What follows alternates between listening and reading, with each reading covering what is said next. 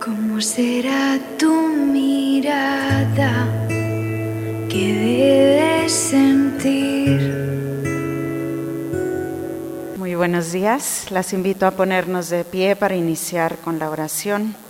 En el nombre del Padre, del Hijo y del Espíritu Santo. Amén. Ven Espíritu Santo, llena los corazones de tus fieles y enciende en ellos el fuego de tu amor. Envía, Señor, tu Espíritu y todo será creado y se renovará la faz de la tierra. Oh Dios, que has iluminado los corazones de tus hijos con la luz del Espíritu Santo, haznos dóciles a sus inspiraciones para gustar siempre del bien y gozar de sus consuelos. Por Jesucristo nuestro Señor. Santa María, Reina de los Apóstoles, ruega por nosotros. En nombre del Padre, del Hijo y del Espíritu Santo. Amén. Muy bien, buenos días. ¿Cómo les fue ayer con el ejercicio? ¿Ayudó? Muy bien.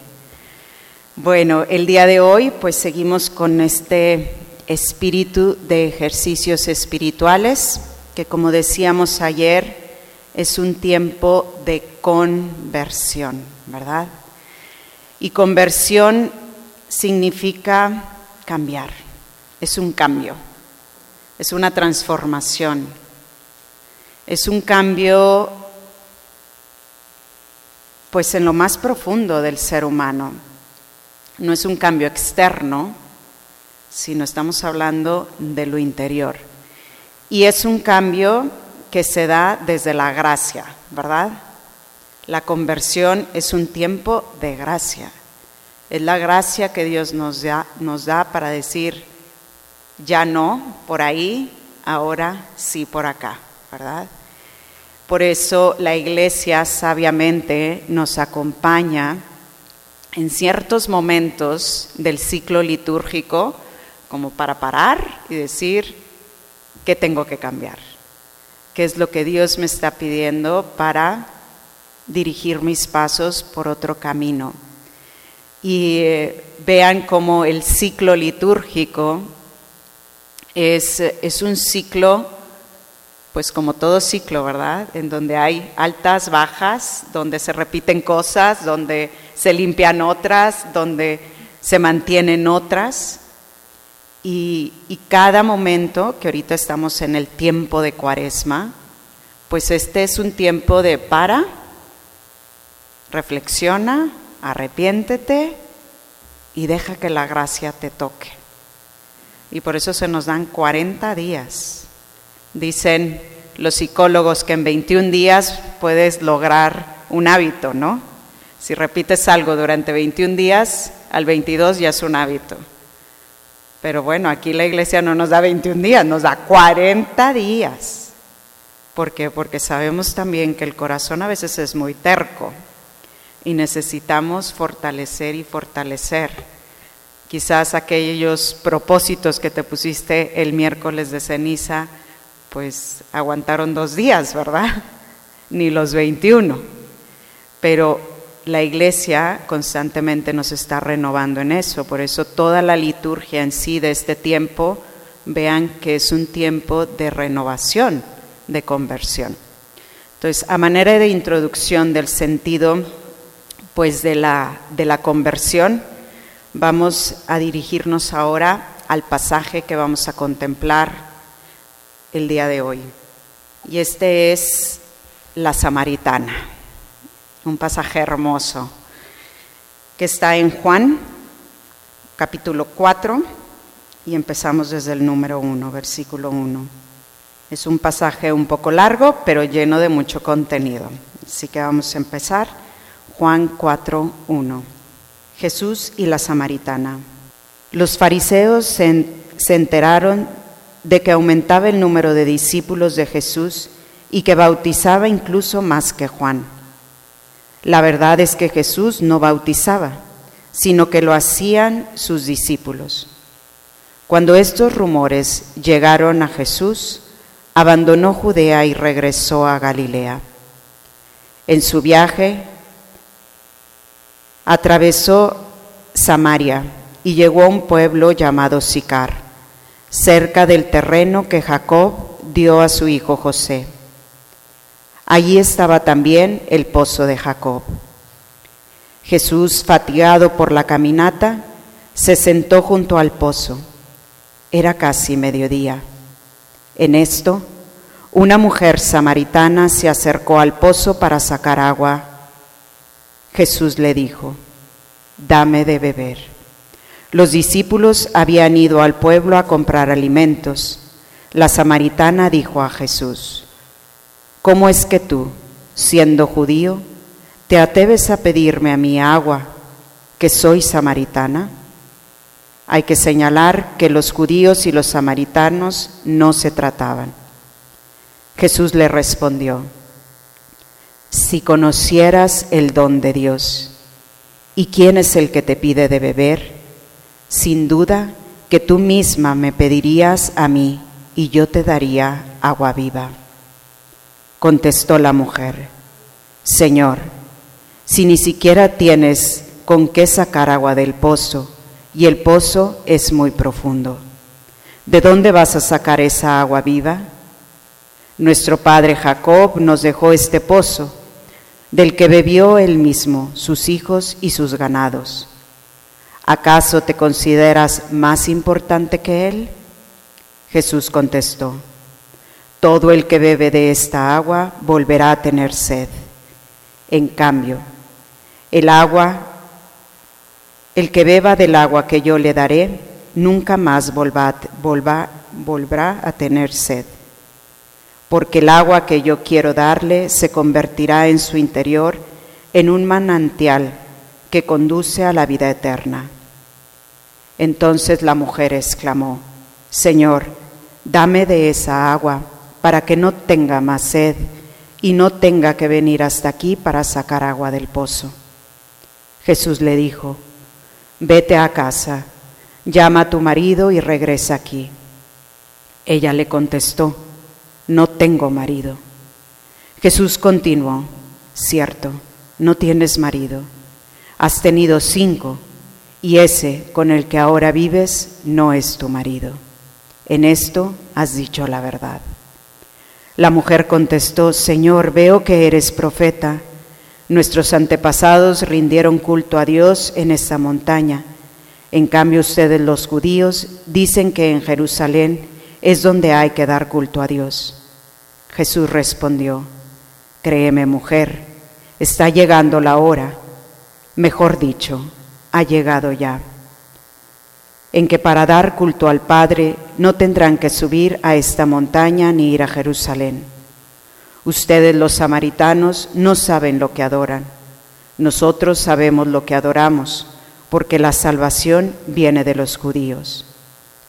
Ha llegado la hora en la cual los verdaderos adoradores adorarán al Padre en espíritu y en verdad. El Padre quiere ser adorado así. Dios es el Espíritu, y los que lo adoran deben hacerlo en espíritu y en verdad. La mujer le dijo, yo sé que el Mesías, es decir, Cristo, está a punto de llegar. Cuando Él venga nos lo explicará todo. Entonces Jesús le dijo, soy yo el que te está hablando. Palabra del Señor. Bueno, este pasaje es, es largo, pero es muy profundo. Tiene muchísimo contenido. Eh, muchas exégesis se han hecho en base a este texto bíblico porque toca varios perfiles del cristianismo, varias actitudes eh, de, de la persona, de esta relación que tenemos con Dios. Y el día de hoy nos vamos a enfocar en un tema que es la mirada. La mirada. La mirada de Dios con, eh, con la mujer y la mujer con Dios. Nos vamos a enfocar en esto. Contemplar la mirada es, es algo muy bonito. Yo creo que, digo, la mayoría de aquí son mamás. Traigan a su mente ese primer momento donde vieron a su hijo el cruce de miradas con su hijo, con ese recién nacido, con ese niño que apenas lograba identificar quién estaba enfrente de ti, de él, y tú viéndolo. La mirada tiene una connotación muy hermosa. Y justo ayer hablábamos de los salmos.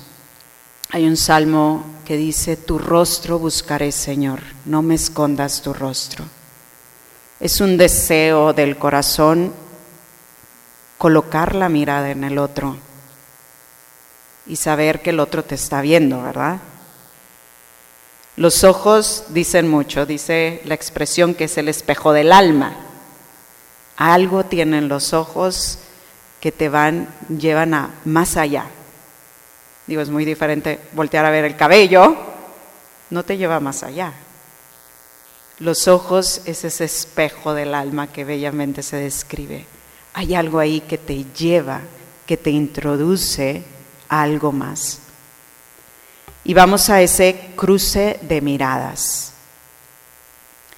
A ver, Jesús no tenía nada que hacer ahí, ¿verdad? En ese pozo.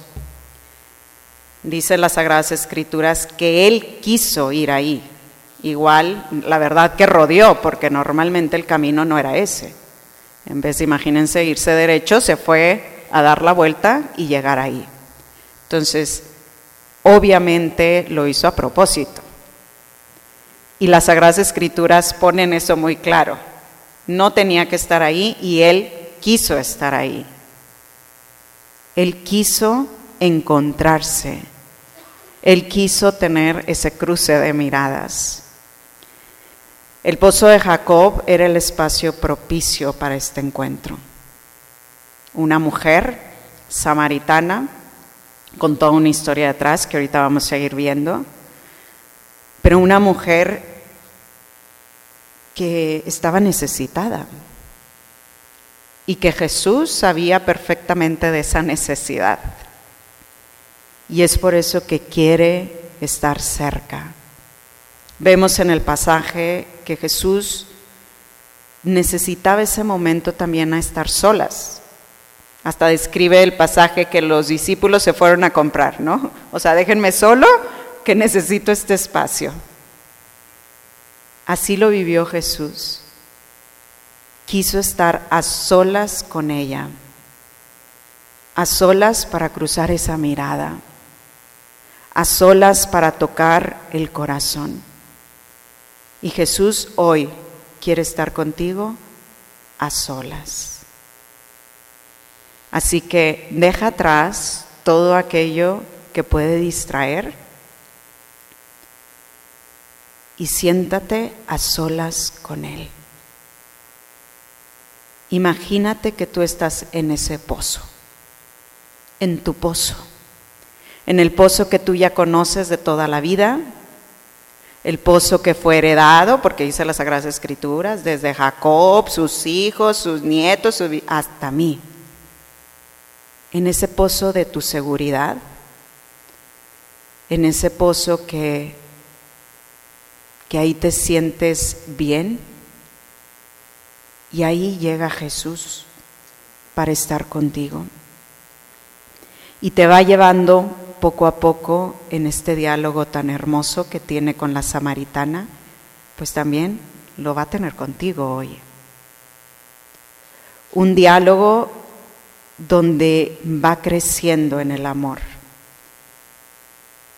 Y quiero enfocarme primero en ese punto, cómo Dios nos va llevando poco a poco a amarlo más y mejor. Dice el Papa Benedicto XVI en la, en la carta que escribe Deus Caritas Est, no sé si lo han, la han leído, que está hermosa, que habla sobre, bueno, Dios es amor, Deus Caritas Est, pero describe cómo el amor va creciendo. Y primero nos presentamos en un amor eros. Han escuchado la palabra erótico, ¿no? Que ahorita pues bueno ya está distorsionado, pero eros significaba ese pues primer amor, pero un amor todavía muy concupiscente. Un amor este mundano, podríamos decir, un amor un poco más superficial, un amor economista, ¿qué me das? Yo te doy. Un amor, pues todavía desconfiado. Pero describe ahí el Papa cómo es importante ese primer amor. Ese primer amor que te va seduciendo, que te va incorporando, que a lo mejor todavía no está en total plenitud, pero es necesario para el caminar. Por eso poco a poco ese amor se va a ir purificando por medio del crisol, del sufrimiento, del dolor, de experiencias, de todo, hasta llegar a lo que él llama el amor ágape. Y el amor ágape es el amor benevolente, es el amor supremo, podríamos decir. Es el amor de la cruz. O sea, es el amor que es capaz de dar la vida por el otro. Es el amor de Cristo crucificado que no le importó sufrir cualquier cosa con tal de ganar nuestra redención. Entonces, el camino del amor es un camino en el que tenemos que aprender. Todas aquí queremos amar a Dios, queremos amar a los demás, pero sabemos que a veces somos muy insuficientes en el amor. Y quizás estamos en este ámbito mercantilista, ¿no? Economista, de qué me das, qué te doy, y controlo el amor. Pero vean cómo en esta pedagogía que Cristo tiene con la samaritana, la va llevando poco a poco a descubrir que tiene una capacidad de amar todavía más grande de la que ella cree. Y como mujeres, digo, el ser humano en sí, lo comentábamos ayer, necesitamos ser amados, pero también necesitamos darnos cuenta que tenemos la capacidad de amar.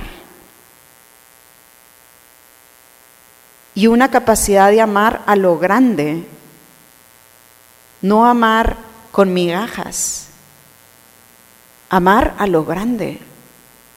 Y cuando no amamos, algo pasa, pero el corazón se endurece. Y nos vamos dando cuenta que cada vez somos más egoístas, que cada vez pensamos más en nosotros y no en el otro.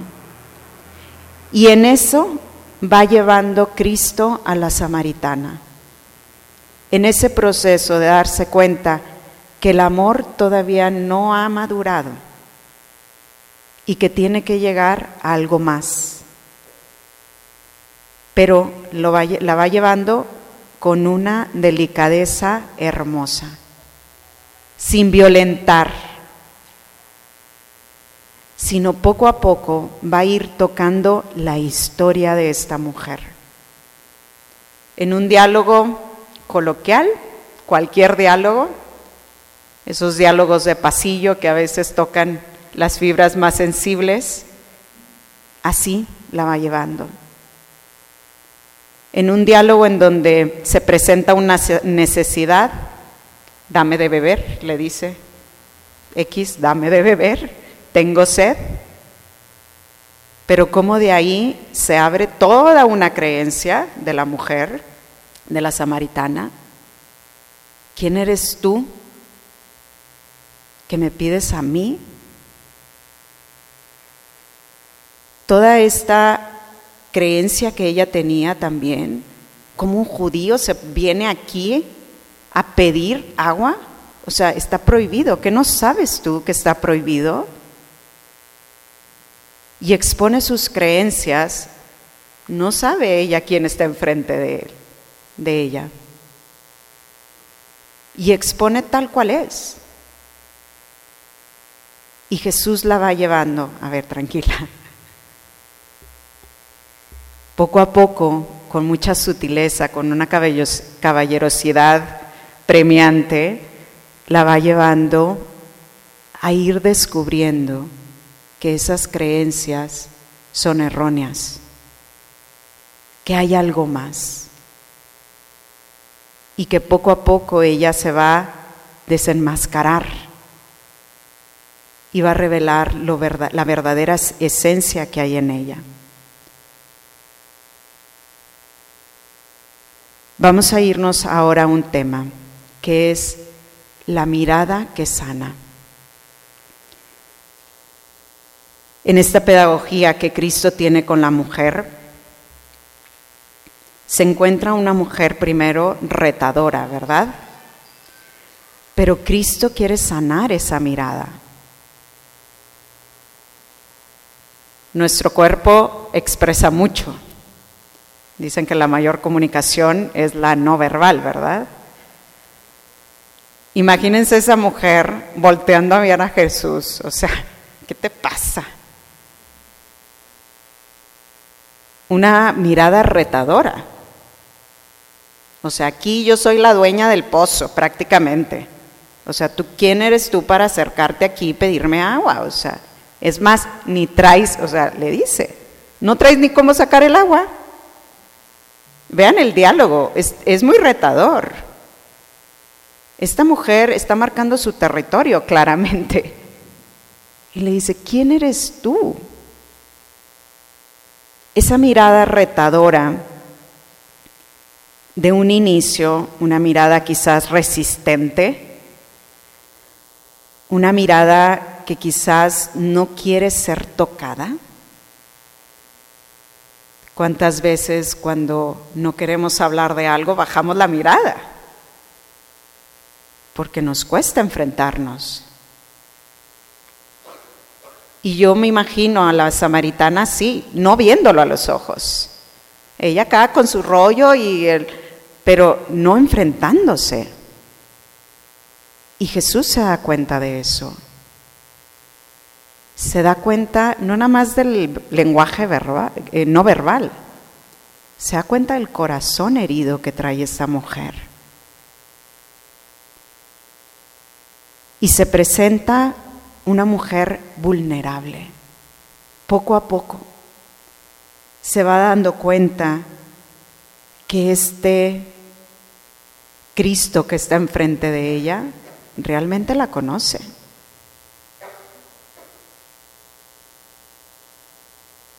Y aquí vamos a tomar las diferentes heridas que puede tener el corazón de la mujer. En la psicología se hablan de siete heridas, las voy a mencionar, pero vamos a ir viendo cómo la samaritana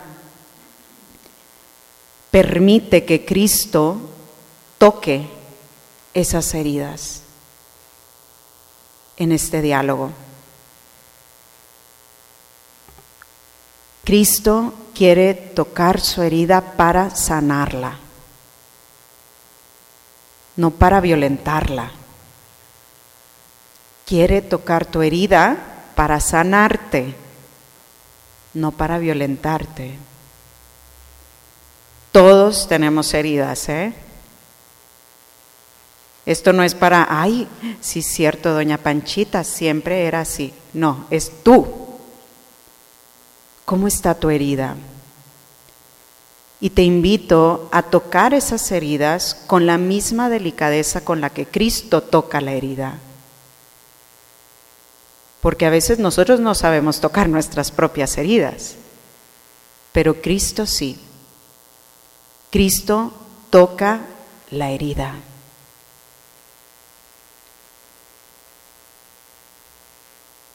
La primera herida es la herida del abandono. Ese miedo a ser abandonada. Ese miedo a, estar sola. A que no le importo a nadie. Inclusive esta mujer, a ver, son cinco maridos. O sea, no quería estar sola, ¿verdad? cinco maridos y uno con el que estaba, ¿verdad? Que no era su marido. Una mujer que le tenía miedo al abandono.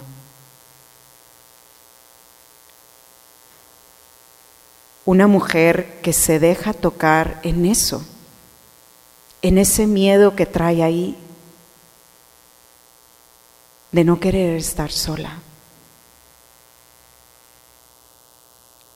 Y pregúntate, ¿Tienes miedo a ese abandono? Hay una herida ahí. Digo, las heridas, hay una diferencia entre la herida y el pecado, ¿no? Aquí lo voy a hacer un poquito más claro. A ver, el pecado es algo que libremente cometemos, ¿verdad? O sea, hay un, hay un juicio ante, hay una voluntad, o sea, y por lo tanto, y eres el corazón de Dios. La herida es algo que quizás, o sea, tú no eres consciente quizás, no fue voluntario, pero hubo una herida, alguien te hirió, o tú te hiriste pero sin tu saber, ¿no? O sea, no fue voluntario, no fue un pecado. Entonces, las heridas son bien difíciles de, de como, pues, verlas, ¿no? De detectarlas. Pero vas, te vas viendo que poco a poco, a lo largo de la vida, vas sangrando. Y dices, híjole, ¿de dónde sale esta sangre? ¿De dónde sale este dolor? Ah, pues es que hubo una herida. Y esa herida es la que va tocando la gracia. Porque el pecado al final nos va haciendo también heridas. Y solo la gracia de Dios puede curar eso. No es un esfuerzo personal, es la gracia. No es un, pues sí, un ejercicio de la psicología es la gracia. Por eso hay que pedirle ahorita que vamos a ver esto de las heridas, pedirle la gracia de ver la herida, de saber de dónde está, de dónde brota. Segundo, la herida del miedo. Esa herida que a veces se da por porque has confiado, y te han traicionado. Entonces tienes miedo de que te lastimen. Tienes miedo a que vuelva a ser así. Y es un miedo que está ahí y que nos hace inclusive desconfiar de los demás.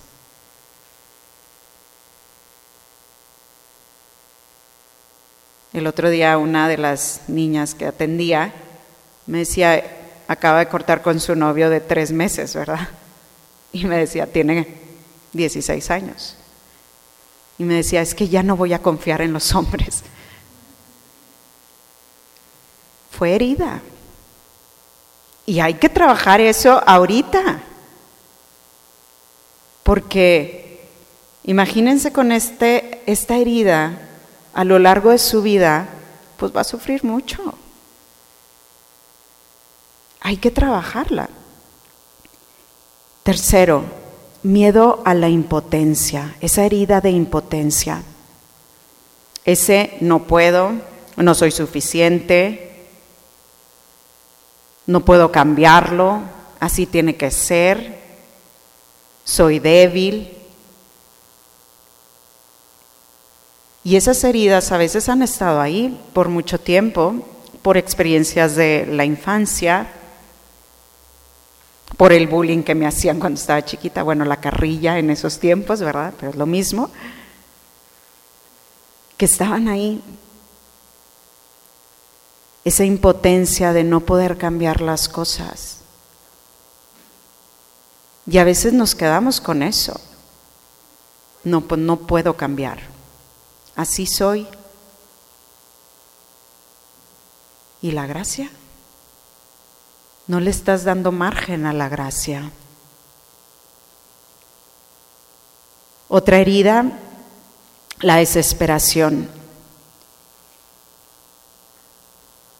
El hecho de que las cosas no van a cambiar, no se va a mejorar, y ahorita lo veíamos mucho con la pandemia, ¿no? Muchos de los chavos, la ansiedad y todo, pues era por esto, o sea, es que no puedo hacer nada. No puedo cambiar, no puedo planear. Qué desesperación. Y son heridas que nos mantienen ahí con una postura en nuestra mente que no nos permite salir. Otra herida, la confusión. El no entiendo qué pasa. No entiendo, digo, el otro día una mamá me decía de cómo manejar eh, pues el duelo en un niño que había fallecido el abuelo. ¿Cómo manejar? Pues que explícale. Le vas a hacer más daño al no explicarle, al no enfrentarlo, al confundirlo, pues de repente, pues mi, mi abuelo desapareció del planeta. Lo confundes, lo hieres. Entonces, qué importante es tener claro y entender qué es lo que pasa. Inclusive qué es lo que pasa ahorita, ¿no? Porque a veces sentimos varias cosas y decimos, ¿qué pasa? Pues trata de explicarlo. Otra herida, el rechazo. Híjole, cuánto daño ha hecho esta herida, ¿verdad? El rechazo de no ser querida, no ser deseada, no ser invitada. Y se quedan ahí ese rechazo en donde pues no encuentras tu lugar, ¿no? Y vemos como la mujer samaritana, imagínense, cinco maridos. este punto del rechazo, yo creo que esta herida del rechazo estuvo ahí muy presente. La rechazaban constantemente y ella aprendió a rechazar. Hasta le dice a Jesús, o sea, aquí no aceptamos judíos. O sea, lo rechaza. Y menos que un hombre como tú se acerque a mí. Hay una herida ahí muy clara. No quiere ser tocada.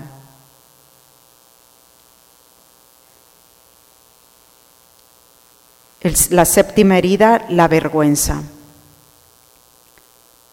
Soy mala, soy sucia, no valgo, nadie me quiere, todos me odian. Y por lo tanto está esta herida de vergüenza.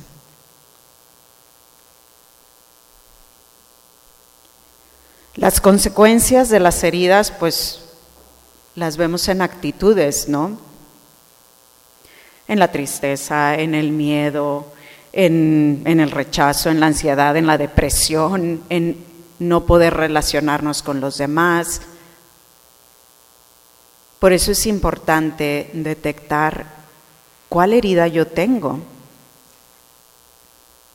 qué herida está ahí que Dios quiere tocar y la quiere transformar porque la herida al final es tu historia. Por eso vean en el pasaje cómo Cristo va tocando con delicadeza la historia, sus heridas,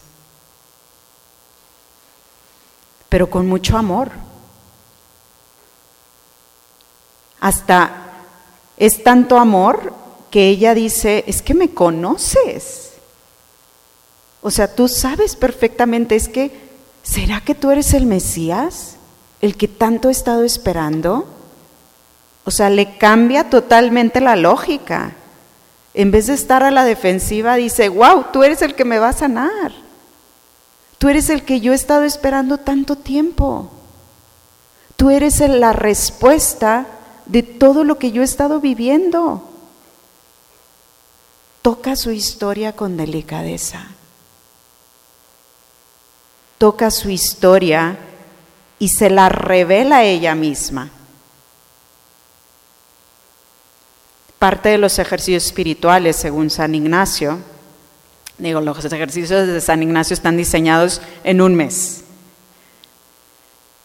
Y cada semana se van tratando diferentes temas, ¿no? Son, son cuatro semanas en donde cada semana se va tratando en algo. Pero bueno, al final bueno, casi en la tercera semana, San Ignacio pide que se haga una confesión general. ¿Qué es la confesión general? Es una confesión de todos tus pecados. Si nunca has hecho una confesión general, de toda tu vida. Si ya la has hecho, pues a partir de la última confesión general. Y tú dirías, ¿y por qué quiere eso? Porque él dice que cuando el hombre toca su propia historia desde la perspectiva de la gracia, el hombre puede sanarse en ese proceso. Entonces llegas tú a la confesión y la gracia sacramental ya, o sea, ya le ganaste. Pero el ejercicio, de hecho, son días para preparar la confesión general. No es nada más sentarte en 20 minutos a hacerlo. No, es que es un, es un clima de oración que te permite tocar tu historia, darte cuenta y entrar en ese proceso que es la confesión de un reconocimiento y arrepentimiento sincero de tus pecados. Y eso es lo que hace Cristo con la samaritana. La lleva a una confesión general.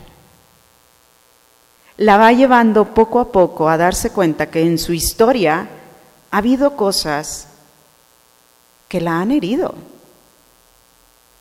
ha habido cosas que no la han llevado a ser la mejor versión de ella misma y que tiene que detectarlas para poder trabajarlas. Por eso Cristo le revela su historia y ella acepta que Cristo le revele la historia.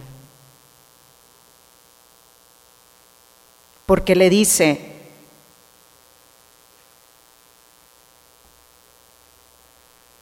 Cierto, no tienes marido, has tenido cinco, y ese con el que ahora vives no es tu marido. En esto has dicho la verdad. O sea, le está ayudando a reconocer que hay una verdad que ella misma ha revelado. Y la mujer le contestó, en vez de decirle, o sea, ¿qué te pasa? ¿Por qué me dices? No, le dice, Señor, veo que eres profeta. Es decir, Señor, veo que estás tocando más allá de lo que yo logro ver, que te estás revelando y me estás revelando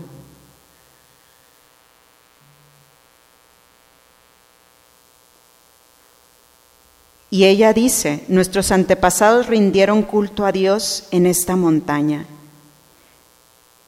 En cambio, ustedes los judíos dicen que es en Jerusalén donde hay que dar culto. Inmediatamente después que le sacó toda la sopa, pareciera que la mujer como que le cambia de tema, pero le está diciendo, esto es para dar culto a Dios. darle gloria a Dios. La frase de San Ignacio de Loyola era todo para gloria de Dios. Y así esta mujer se da cuenta, todo esto que está sacando de mí es para gloria tuya. Permite que Dios la desnude en el alma.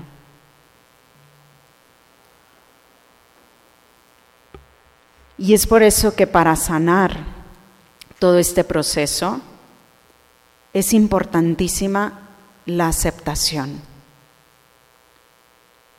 Aceptarnos, aceptar esa realidad que traemos, esa herida que está ahí, aceptarla. Porque después viene otro punto, que es el perdonarme. O perdonar, porque a lo mejor alguien más me hirió, ¿verdad? Entonces primero lo veo, lo acepto y luego perdono. Y después viene la transformación. La transformación que es esta sanación, que es esta gracia, esto que toca profundamente y que toca lo más profundo del ser humano, lo más profundo del corazón, para amar más y mejor.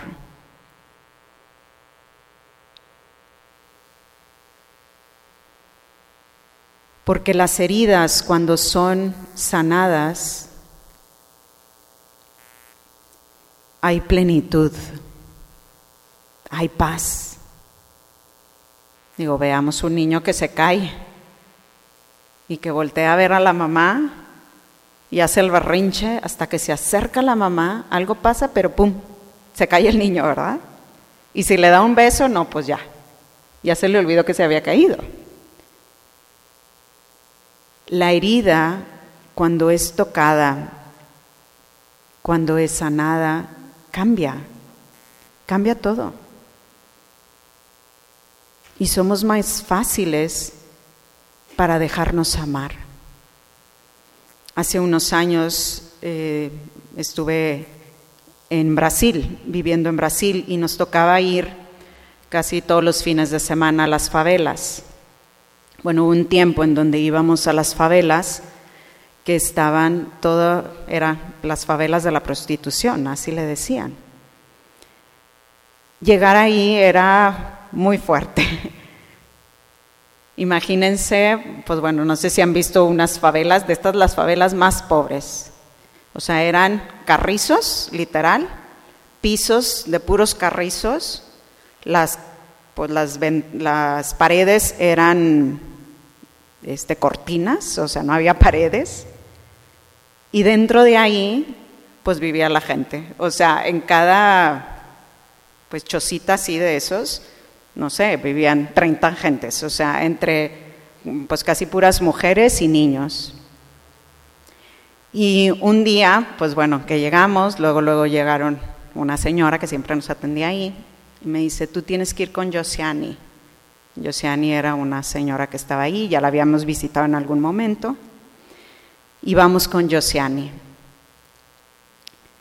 La situación de Josiani pues era muy triste. Ver una mujer, estaba acostada, así pues bueno, en el piso como de carrizo literal, envuelta en una sábana toda sucia, en posición como de bebé, fetal, llore y llore. Y cuando me acerco me decía, ya no quiero seguir aquí, ya no quiero seguir haciendo lo que hago. Prostitución era el trabajo. Algo pasó en esa mujer que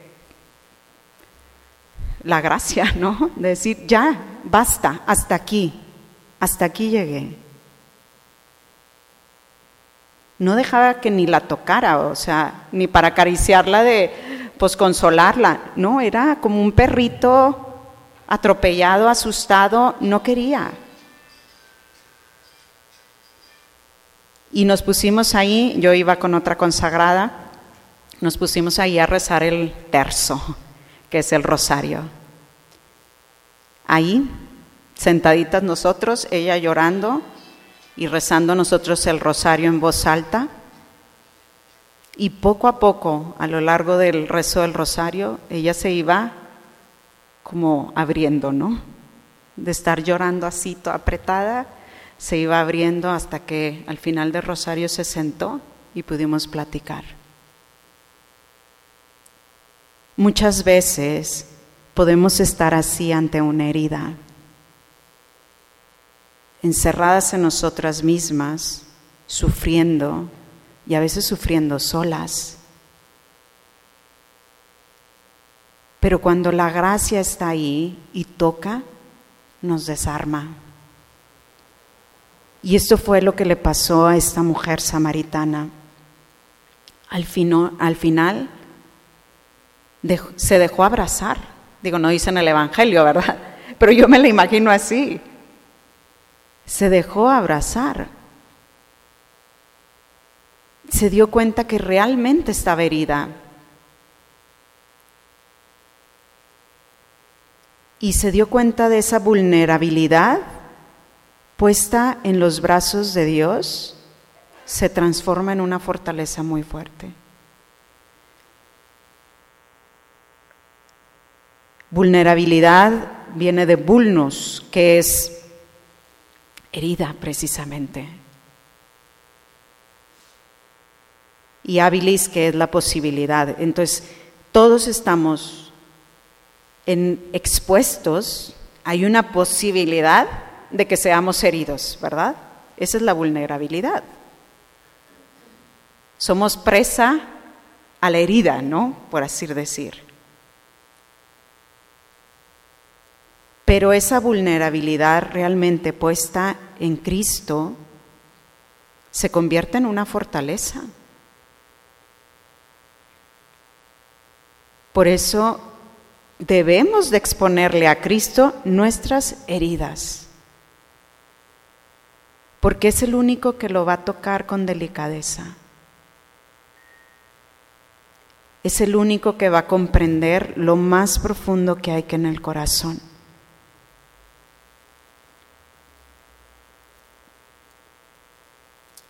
Pidamos a Dios esa gracia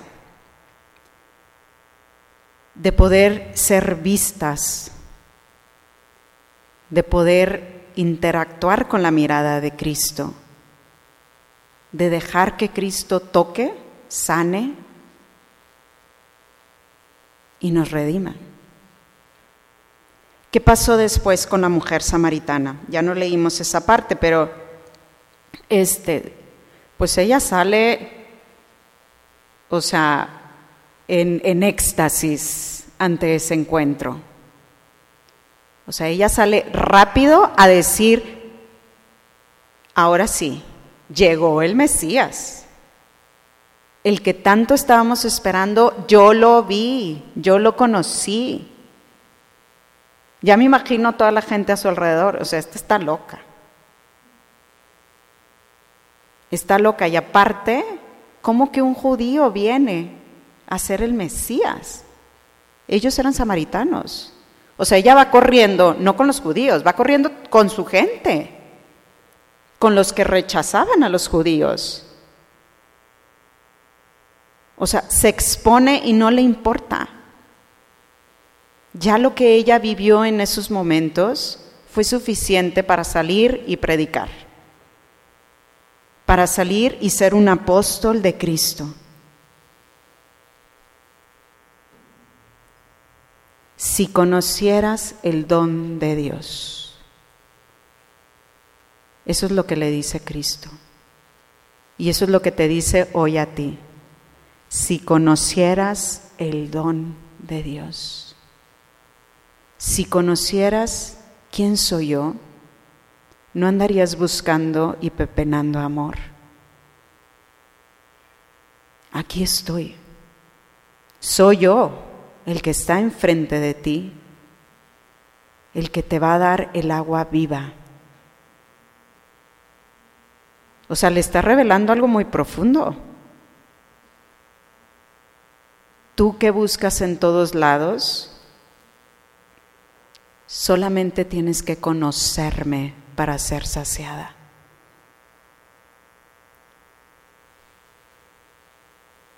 Eso es lo que le está diciendo, si conocieras el don de Dios. Ayer decíamos lo que decía Juan Pablo II en la carta a las mujeres.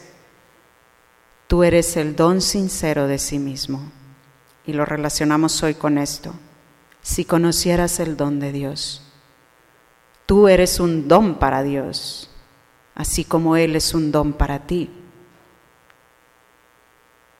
En la medida que nosotros revelemos nuestro propio don ante nosotras mismas, en esa medida vamos a coger el don supremo que es Cristo mismo.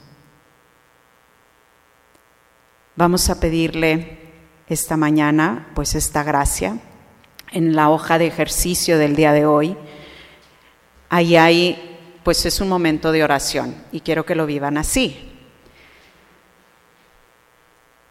una de las preguntas es, ¿cómo a ti te gusta ser mirada?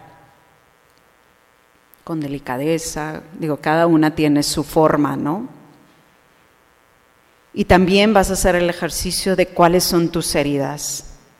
Esas heridas que están ahí, quizás desde la infancia, que en el, cuando era chiquita mi papá no me reconoció, mi mamá, tarará, y que están ahí.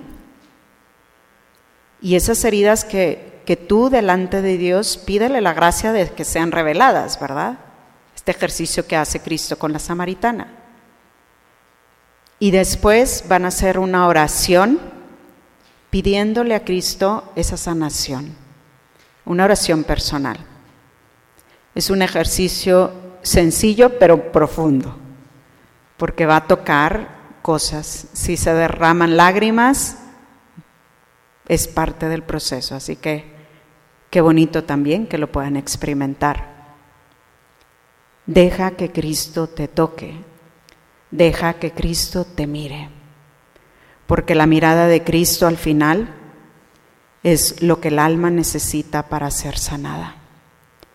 Vamos a terminar con este canto y espero que al escucharlo dejes que Dios también toque con delicadeza esa herida.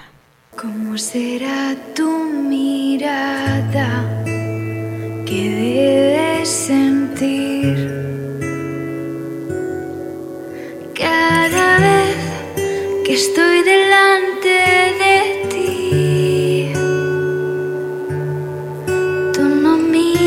como yo, tú lo haces con amor, una mirada que cambia el corazón, va más allá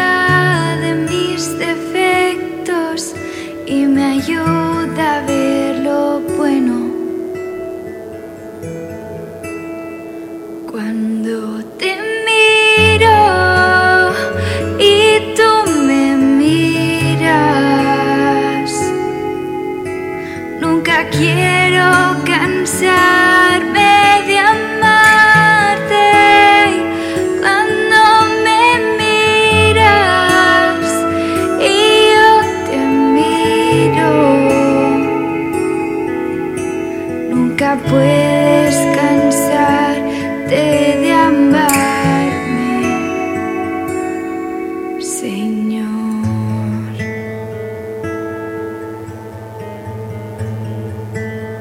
Me dices sin palabras que quieres más de mí,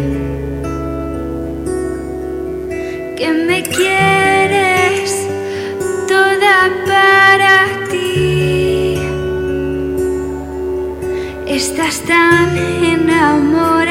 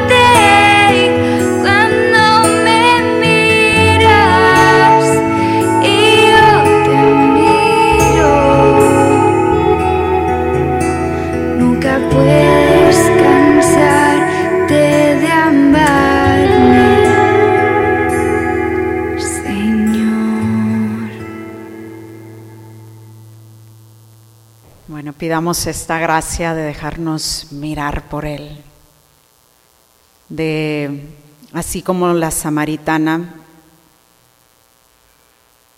dejarnos abrir, dejar que Él vaya tocando, que Él vaya sanando y que Él vaya restaurando aquello que en su momento fue herido, pero no se tiene que quedar así, ¿eh? Dios quiere sanarlo.